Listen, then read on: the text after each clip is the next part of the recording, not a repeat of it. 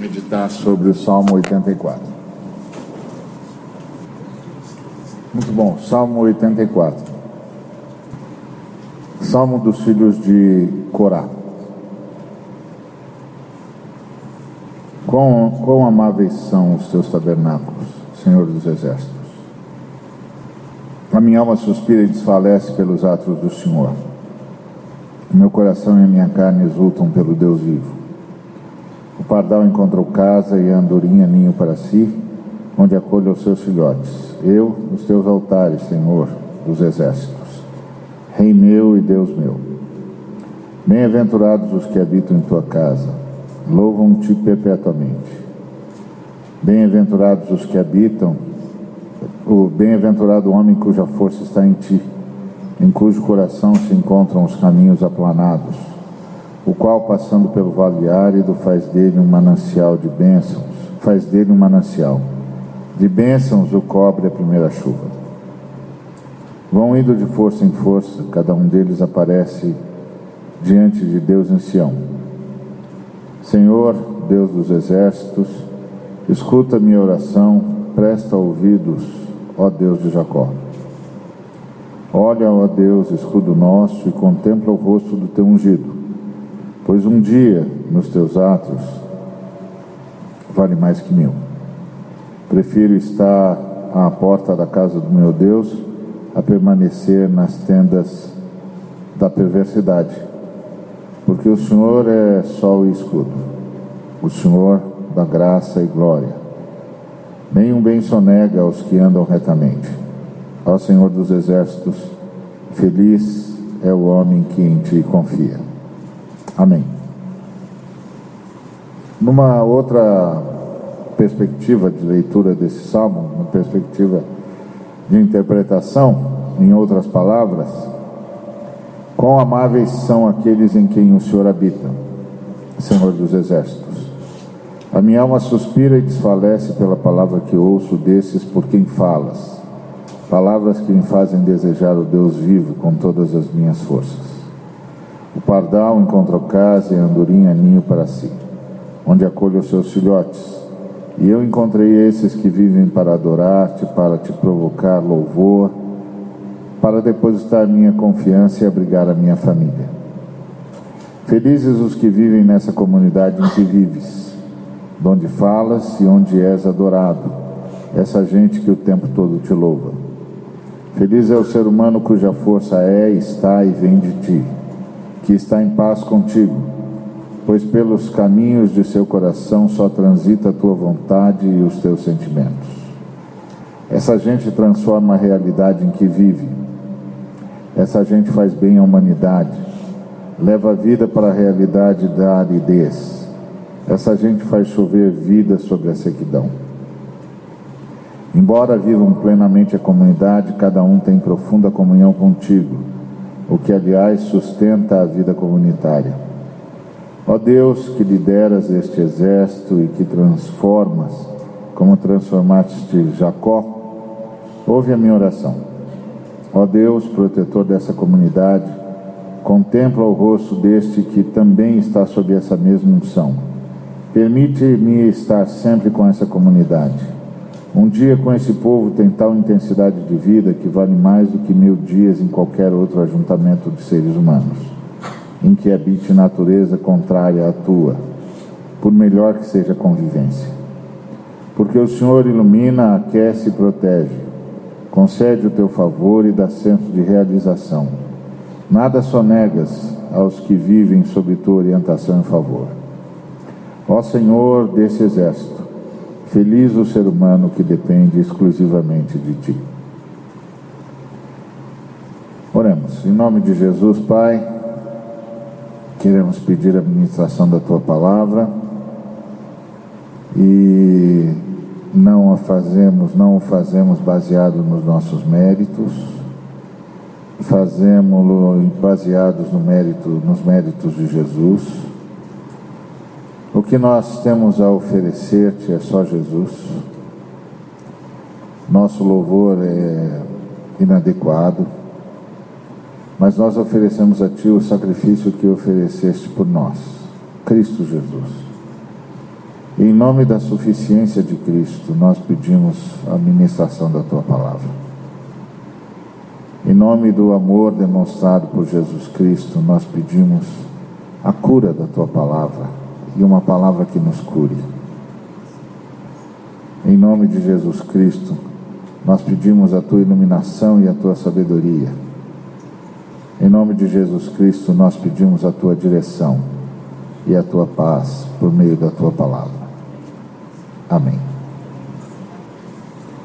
O Salmo 84 não é um salmo de Davi, é um salmo dos filhos de Coré, ou de Corá.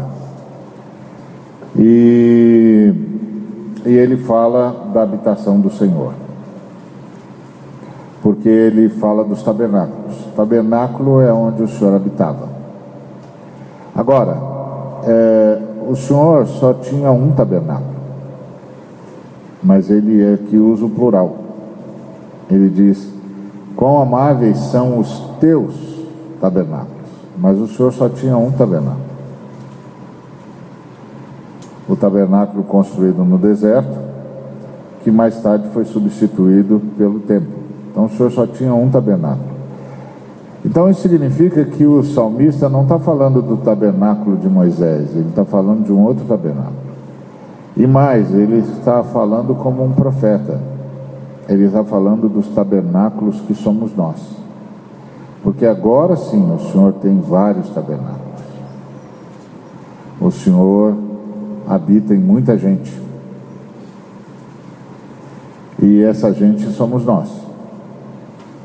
E nem sempre a gente se dá conta disso, nem sempre a gente se dá conta de que nós participamos de um salto existencial.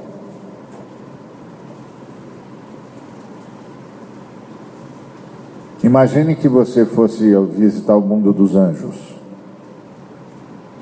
e você encontrasse um anjo e conversando com esse anjo você dissesse é, e você teve, tem esse encontro com esse anjo antes do nascimento de Jesus, antes da morte, da ressurreição, antes do Pentecostes. E aí você pergunta ao anjo, uh, você diz ao anjo, eu sou um ser humano. E o anjo diz, eu sei. E aí você diz ao anjo, o que que você, o que que vocês anjos pensam dos seres humanos?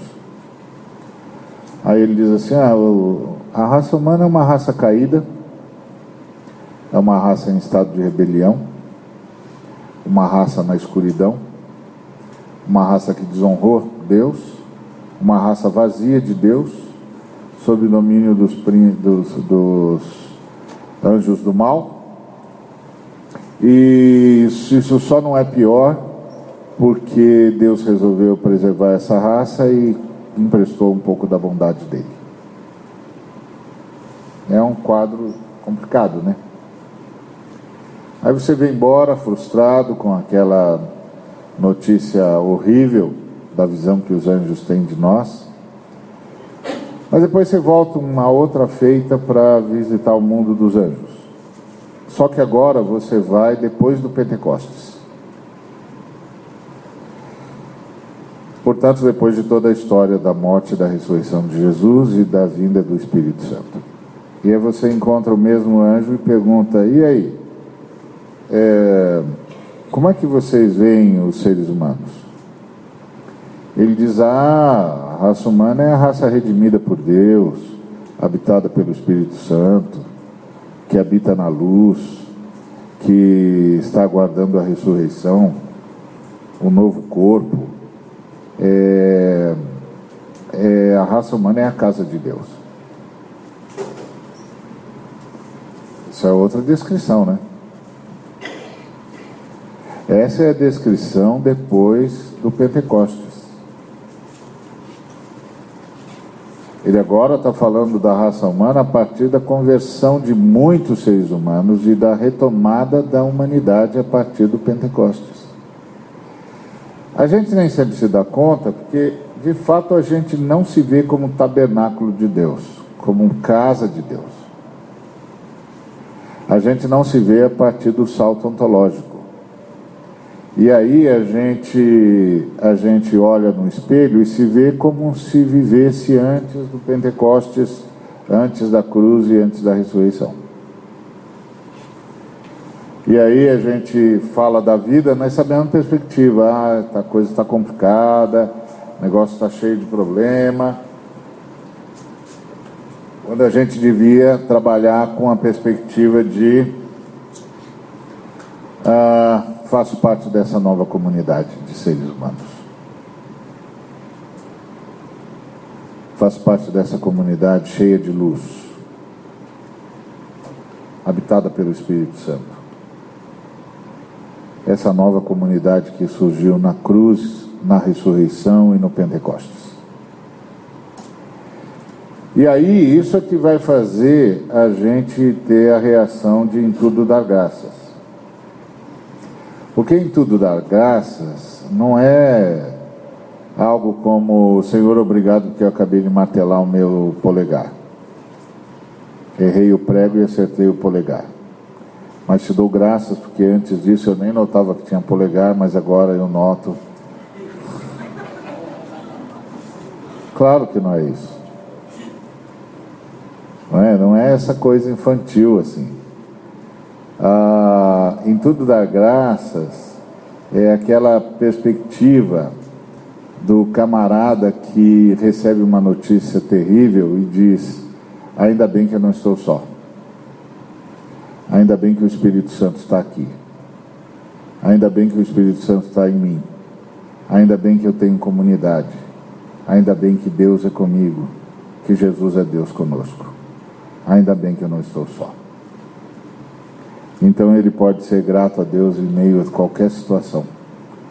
Porque ele não é grato pela situação, ele é grato pelo socorro bem presente na tribulação. É isso que significa em tudo dar graças. Então isso é extraordinário. Essa, isso, isso é uma nova perspectiva, né?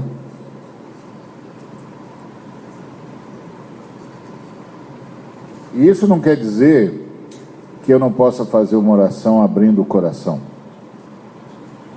Porque às vezes o pessoal diz, ah, então o crente nunca pode dizer para Deus das suas angústias, etc, etc. Não.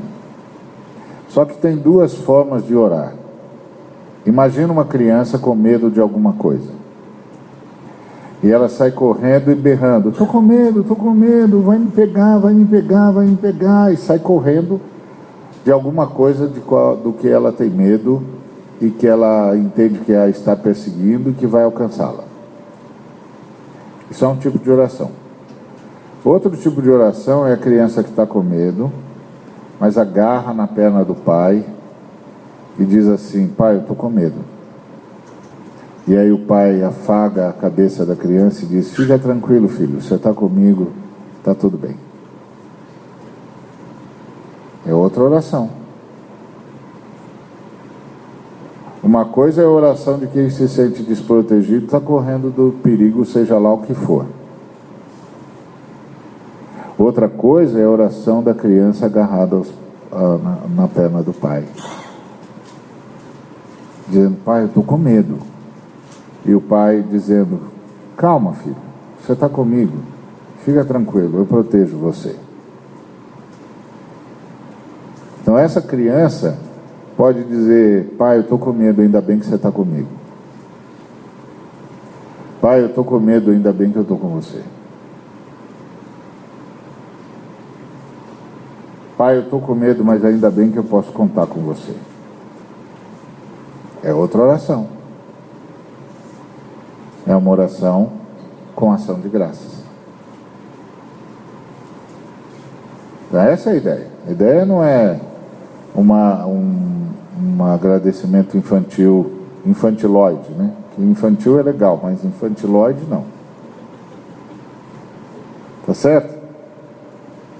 Então é a ideia de que quão amáveis são aqueles em quem o Senhor habita. E isso é legal, porque isso diz que você e eu e todos nós somos pessoas amáveis.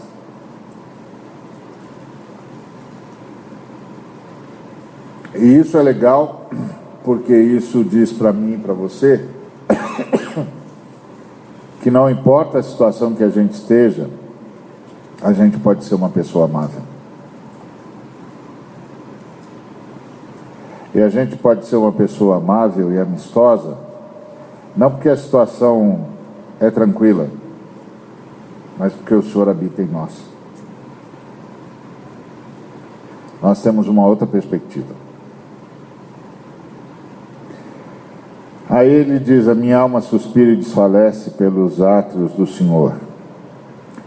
Meu coração e a minha carne exultam pelo Deus vivo. A ideia é interessante, porque é a ideia de que átrio é onde se ouve a palavra de Deus.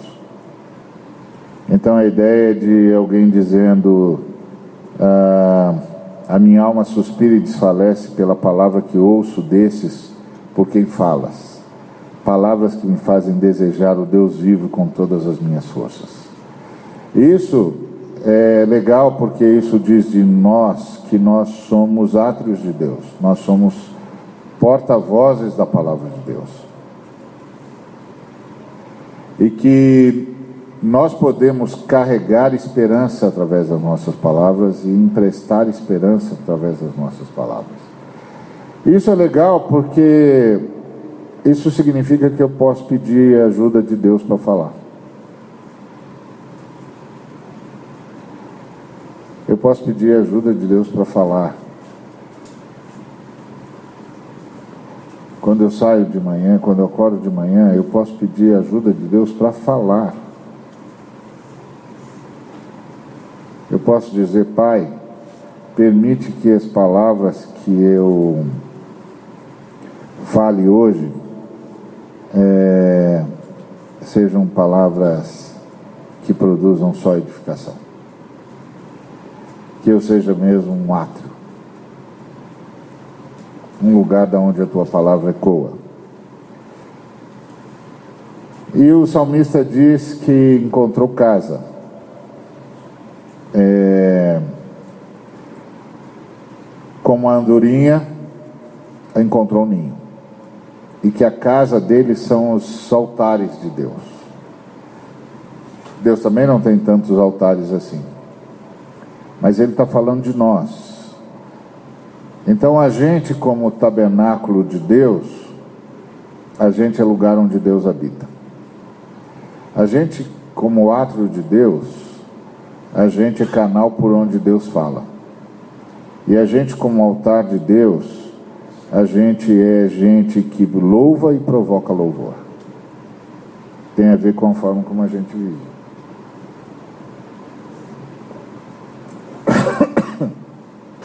E ele está dizendo: que bom que eu encontrei essa gente que louva e que provoca louvor.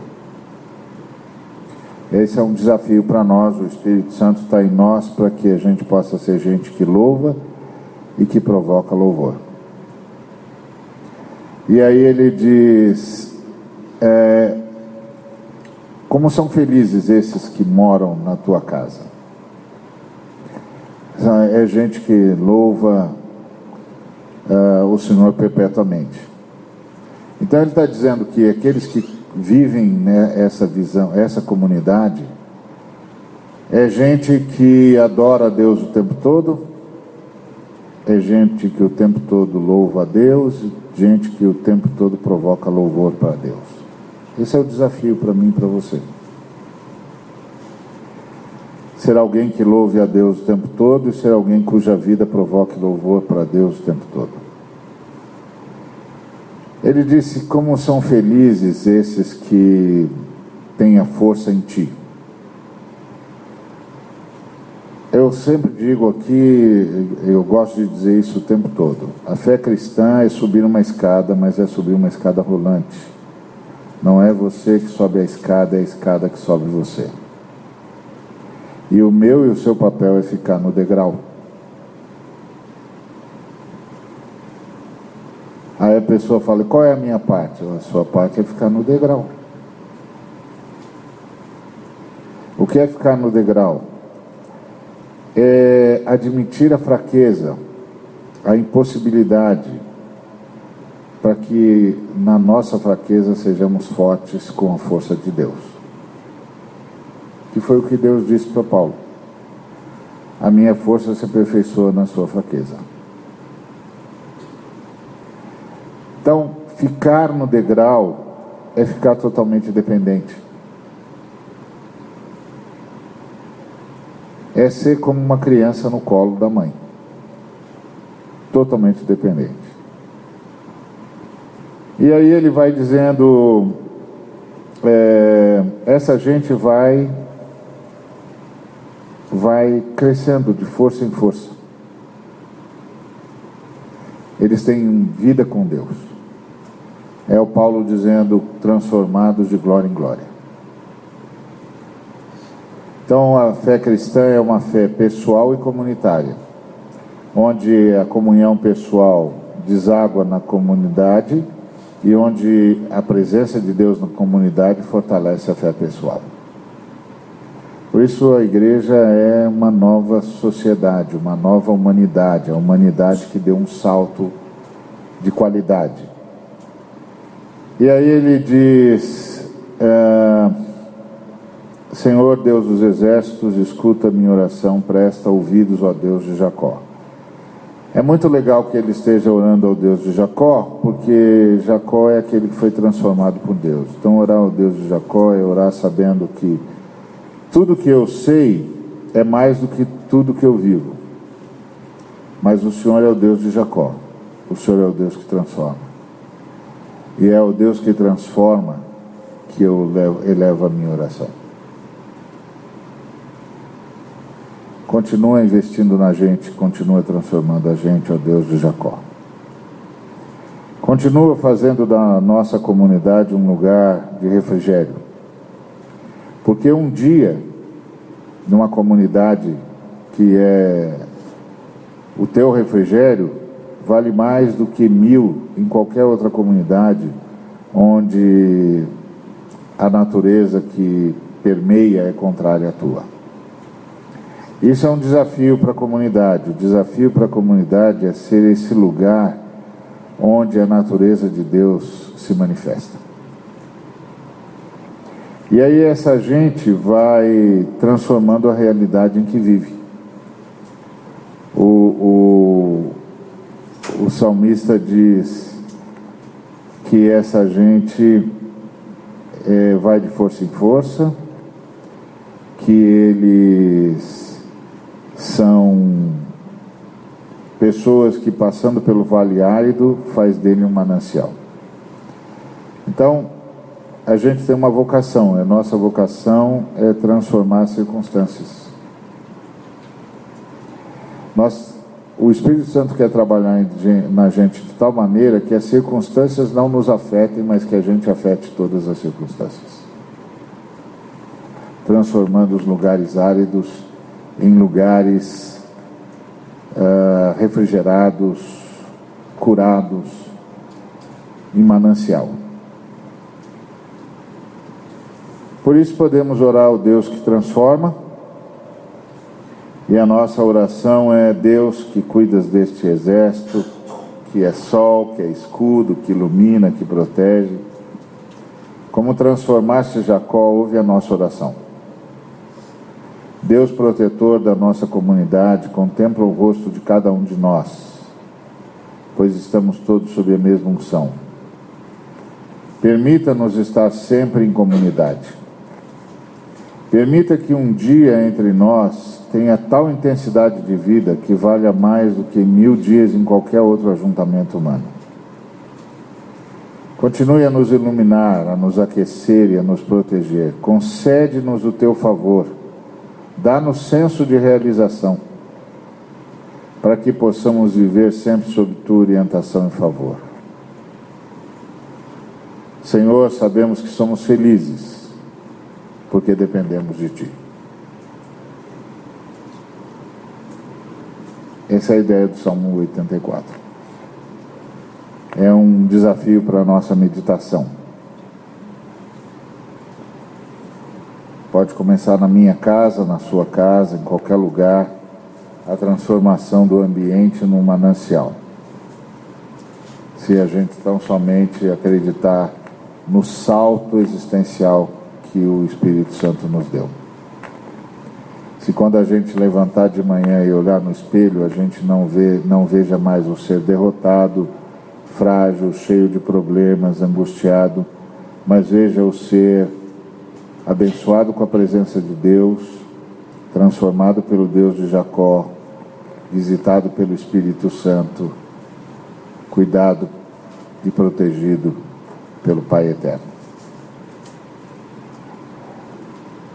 E a gente possa ver-se como membro de uma comunidade, gente em comunhão, gente em comunhão com Deus e em comunhão com o próximo. É provável que se o Espírito Santo lograr mudar a nossa forma de nos ver, é provável que a gente realmente se torne um fator de bênção por onde quer que a gente vá. Que Deus nos abençoe. Vamos orar. Que a graça de nosso Senhor Jesus Cristo, o amor do Pai e a consolação do Espírito Santo seja com cada um de nós e com todo o povo de Deus, hoje e para todo sempre. Amém.